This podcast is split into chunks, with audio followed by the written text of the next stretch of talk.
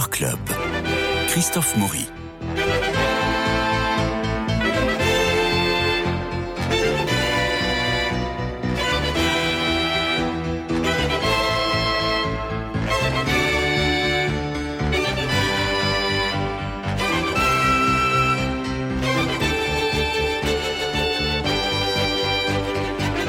D'une trentaine de rôles au théâtre, 477e sociétaire de la comédie française, première femme administrateur de cette maison de Molière, et elle impose le mot administratrice, puis première directrice de l'Académie de France à Rome, autrement dit la Villa Médicis. Muriel Mayette, vous êtes aujourd'hui directrice du théâtre de Nice et directrice de la Villa Efrouzi de Rothschild à Saint-Jean-Cap-Ferrat depuis octobre 2022, membre de l'Institut des Beaux-Arts. Et là, c'est un événement, vous remontez sur des planches parisiennes. Et quelle planche? Le Théâtre Héberto. Bonjour. Bonjour.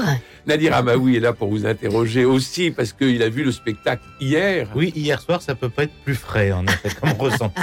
Alors, quelle idée de remonter une pièce de Cocteau, Les Parents Terribles, au Théâtre Héberto, une grande salle parisienne? C'était un projet que vous aviez depuis longtemps? C'est un, un, projet que m'a proposé le metteur en scène Christophe Perton avant que je ne sois nommée euh, euh, directrice euh, au Théâtre National de Nice. Et on l'a créé à Nice il y a trois ans. On l'a beaucoup joué en tournée.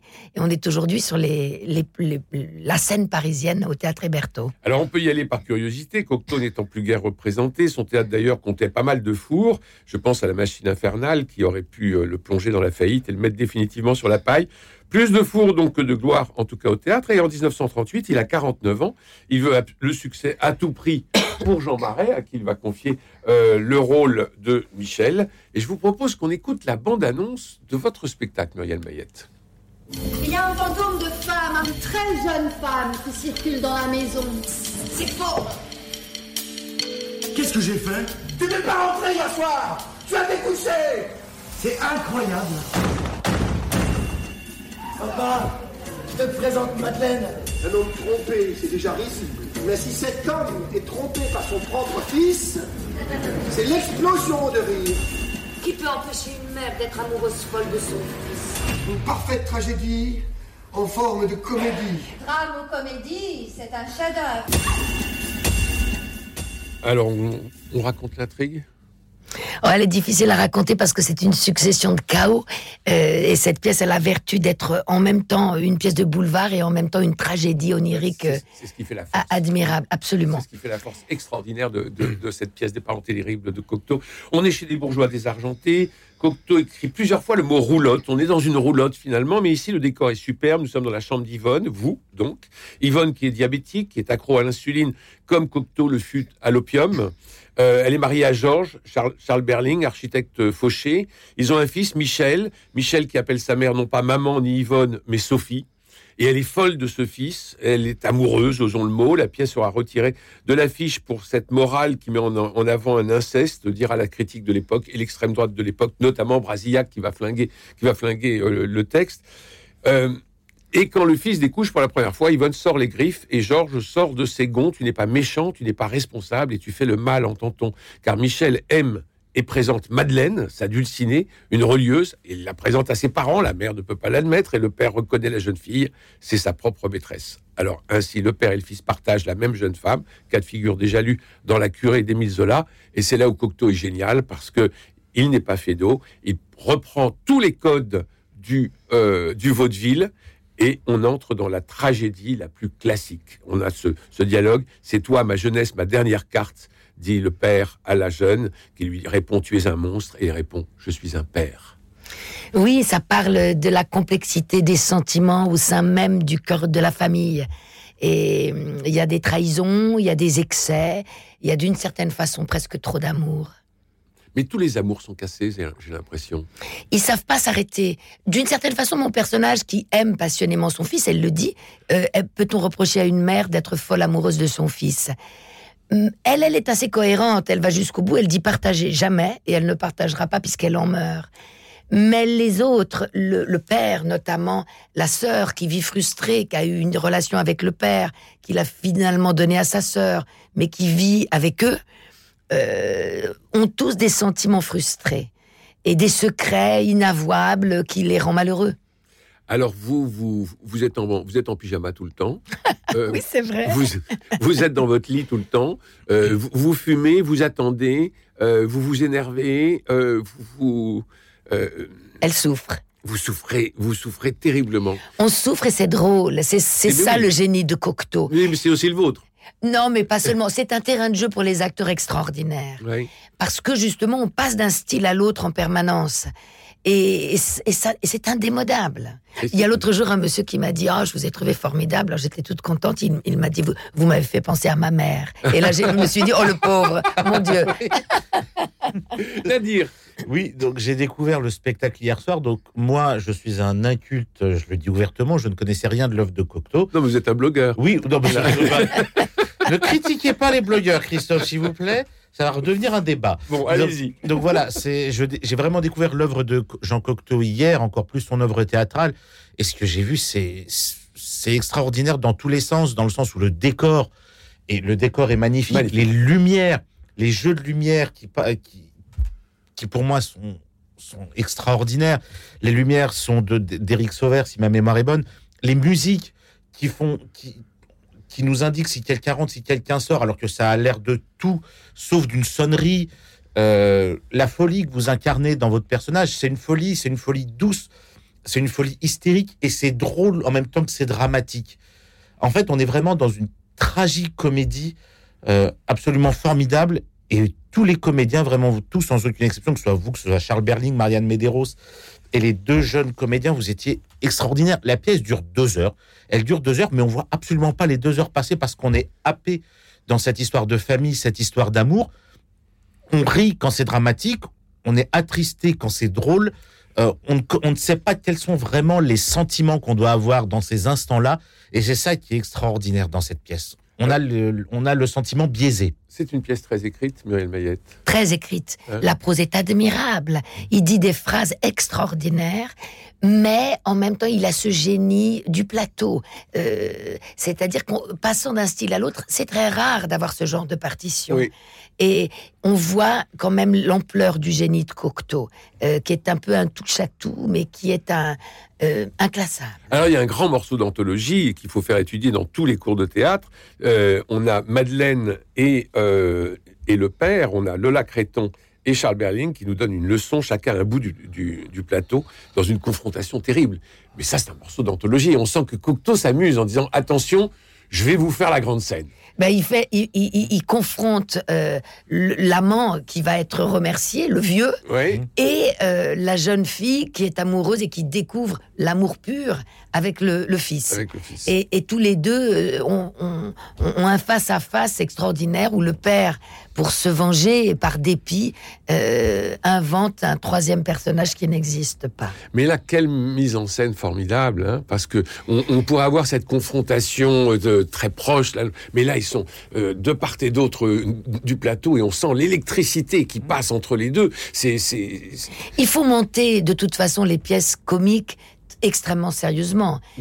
C'est très fatigant à jouer parce qu'il faut y investir non seulement de la sin- sincérité, mais du cœur et, et- et du sérieux. Oui, Et oui. c'est le génie de, de- de tous les acteurs de, de, de la distribution et, surtout du metteur en scène qui a eu le, le nez de nous réunir. Alors la tragédie est là.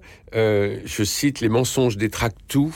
Euh, elle flirte avec le sacré quand il dit se sacrifier, c'est l'hygiène de l'âme. Et on croit voir apparaître Phèdre, mais on voit aussi Médée. Euh, c'est la magie de la pièce, celle de partir du boulevard pour avec ces mêmes codes imposer la tragédie. C'est bien ça? Absolument. Moi, je dis par moments, je suis brisée, je flotte sur de l'ombre. Mais dans le contexte, c'est très drôle, parce qu'on Mm. se dit, elle est folle. Mm. Mais au bout du compte, je pense que c'est le personnage le plus cohérent de- des cinq protagonistes. Non, enfin, c'est pas Catherine Yegel dans la mer euh, de, de Florence Zeller. Est- Non, parce que c'est une autre euh, problématique. Enfin, c'est Euh, mais Catherine Niegel pourrait être absolument admirable dans ce rôle. Nadir. Oui, euh, je rebondis sur ce que tu disais, Christophe, ce monologue qu'a Charles Berling face à sa maîtresse. J'ai trouvé monstrueux, mais extraordinaire. Extraordinaire dans son interprétation, mais monstrueux. Parce que là, dans cet acte-là, au début, on le voyait un père, on voyait un père un petit peu en retrait, dépité de découvrir que son fils est tombé amoureux de sa maîtresse. Et on se dit, que va-t-il, quand on connaît pas le texte, qui était mon cas, que va-t-il se passer dans ce deuxième acte Parce qu'ils se retrouvent quand même tous les deux face à face, alors qu'il y a la mère, le fils et la, tante autour. Et on se dit, bah, il, va, il va dire, bah, je- ok, je laisse ma place pour, euh, pour, pour laisser, la- je laisse la place à mon fils, vu que vous vous aimez. Non, il devient un être absolument monstrueux. Ils sont tous monstrueux. Mais en fait, au premier oui, acte, c'est ce qui est génial, c'est-à-dire qu'il y a une dimension presque onirique. Mmh. Moi, je dis à un moment donné, nous ne sommes pas des ogres, Mm. mais ce sont des ogres. oui, Oui. Et on voit d'un seul coup des personnages qui pourraient être euh, nous dans un- une espèce de quotidien de laisser aller dans la maison qu'on appelle la roulotte. D'ailleurs, la pièce initialement s'appelait la roulotte. Oui. Et on les voit d'un seul coup sous, sous un autre angle et, et tous euh, au- autant qu'ils sont monstrueux.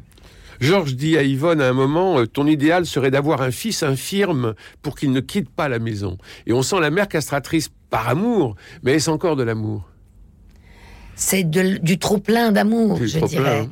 Euh, Parce qu'on en connaît. elle dit cette chose extraordinaire, et puis à un moment donné, les enfants poussent, et ce sont des hauts de toi de là que je m'y mette. Mm. Euh, ils ont pas, elle n'a pas envie de céder. Elle sent que sans cet amour, puisqu'elle n'a plus de désir pour son mari, qui lui-même est allé voir ailleurs, euh, elle n'a plus que son fils pour la raccrocher à la vie.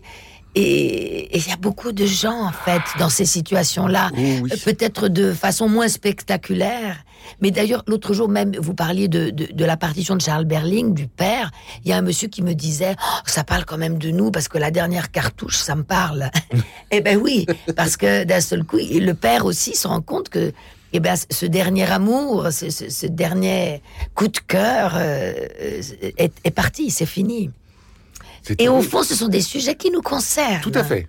Parce qu'on a à la fois le temps, on a la vieillesse, on a ce que vous venez de dire, la dernière cartouche, et on a aussi le, euh, l'amour pour un enfant ou pour sa jeunesse. Et jusqu'où doit-on aller Et quand est-ce qu'on doit s'arrêter Ouais. Euh, Au fond, je crois que tous les parents se posent la question. hein. Mais le titre est là pour, euh, pour, pour bien dire les choses. Ce sont les parents terribles. hein.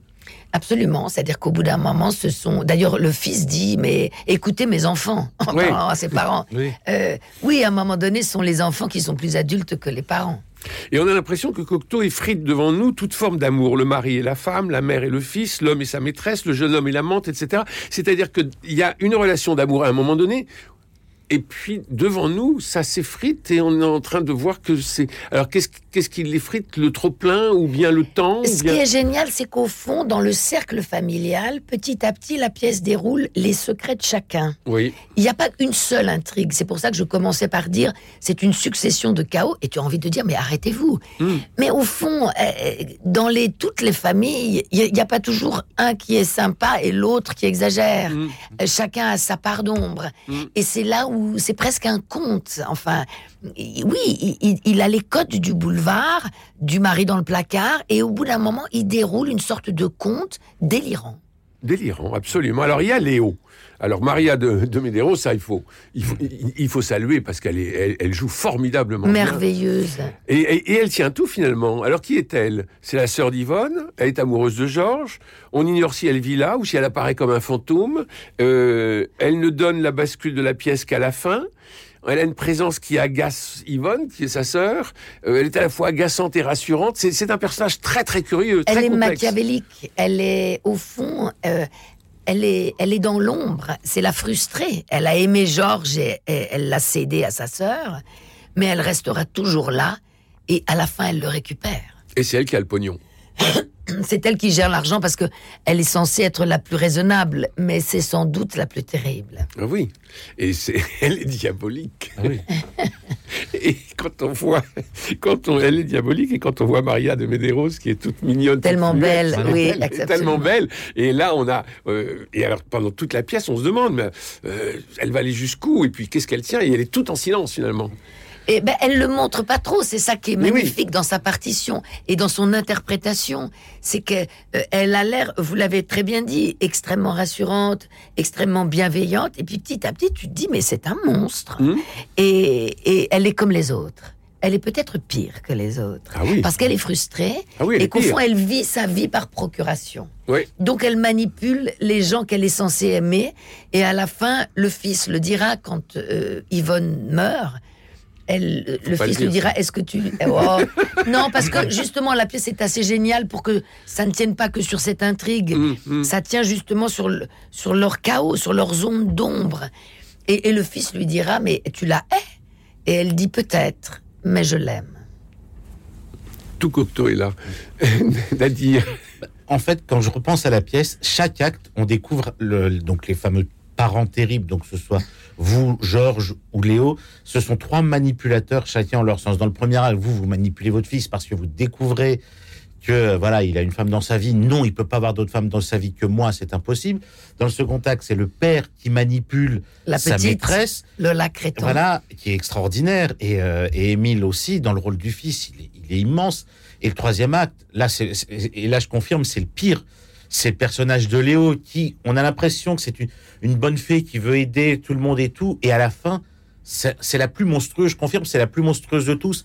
Si ma mémoire est bonne, la dernière phrase qu'elle dit, donc après la mort d'Yvonne, elle parle à, à Madeleine et elle lui dit Non, me remerciez pas. Oui, pas de remerciement. Pas de remerciement. Pas de remerciement. C'est terrible. Mais elle a réussi à retricoter ce qu'elle voulait. Voilà. Euh, Émile sera avec Madeleine. Émile, euh, Émile euh, Berling, hein, qui est le fils de Charles dans la vraie vie.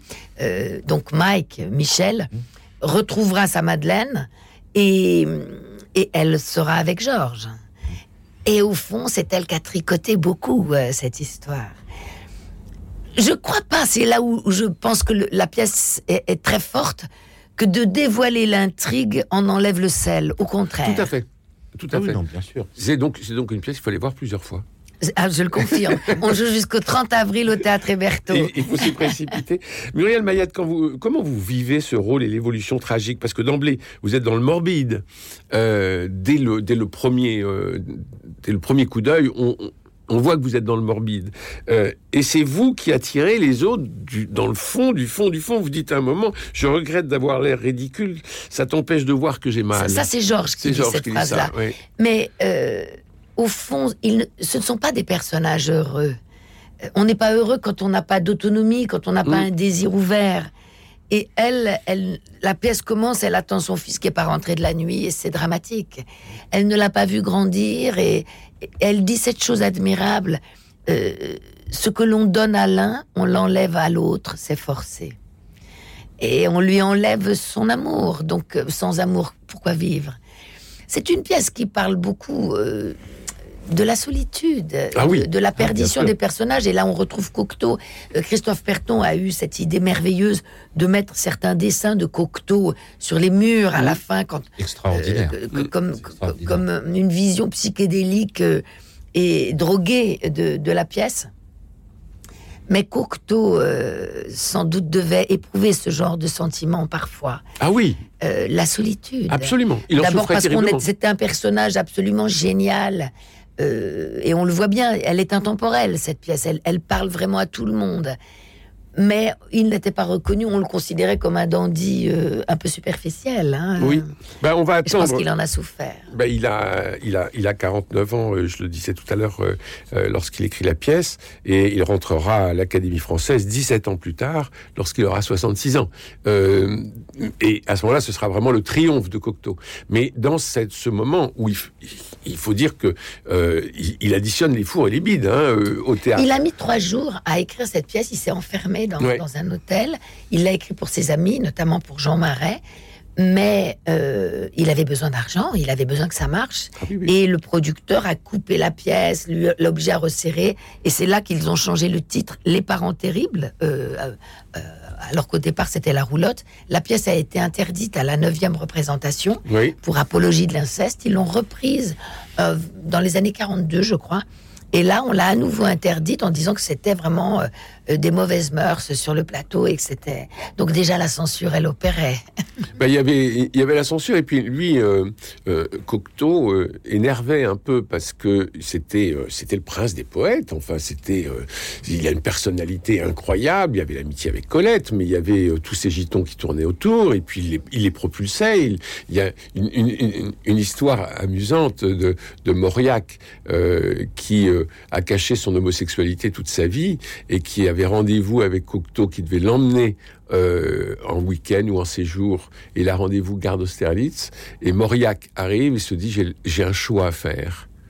Et finalement, il fait demi-tour et ne monte pas dans le train avec Il se Cocteau. dévoile pas. Il ne Eh se oui. dévoile pas. Et, euh, Cocteau, lui, au moins, il l'a, il l'a affiché au grand jour, sa À- vie. hein. à une il époque où c'était très compliqué. Absolument, à une époque où c'était très compliqué, non seulement il l'a assumé, mais euh, il l'a rendu possible. absolument. Non, c'est un grand monsieur. Et en fait, on, on- elle n'est pas souvent mise en scène, cette pièce. On connaît peu l'œuvre de Cocteau. Moi, on parle Ah souvent ben, des- des- c'est c'est la troisième fois. Il y, a eu, il y a eu la création, il y a eu 1977 euh, avec Jean Marais, euh, mais Jean Marais jouait le rôle de Georges, et puis la troisième fois, c'est vous. Il y a eu un téléfilm euh, eu avec. Nicole Garcia et Jeanne Moreau, euh, qu'avait fait Jo- José Dayan, je crois. Oui.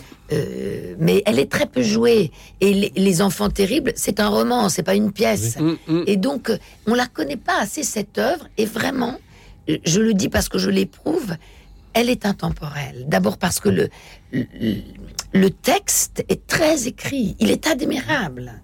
Il est au-delà du réalisme. Oui, oui. Alors c'est c'est ce qui donne un peu une certaine patine. Euh, et on peut voir quelque chose d'un peu démodé, c'est-à-dire que c'est tellement écrit qu'on n'est plus habitué aujourd'hui à ce théâtre-là, euh, qui est un théâtre très dans, l'immédiateté. Euh, là, on est dans une immédiateté, mais on n'est pas dans une urgence. On pose les principes de la comédie qui vont devenir une tragédie, on l'a dit. Et c'est une langue très écrite, et donc on peut y voir aussi une certaine, un certain maniérisme. Moi, Mais, je, moi, je crois, pardon de vous couper, Ouais. Christophe, pardon. hein. Je crois qu'au contraire, d'ailleurs, on vient de citer énormément de, de passages. Mm. On le fait jamais d'habitude.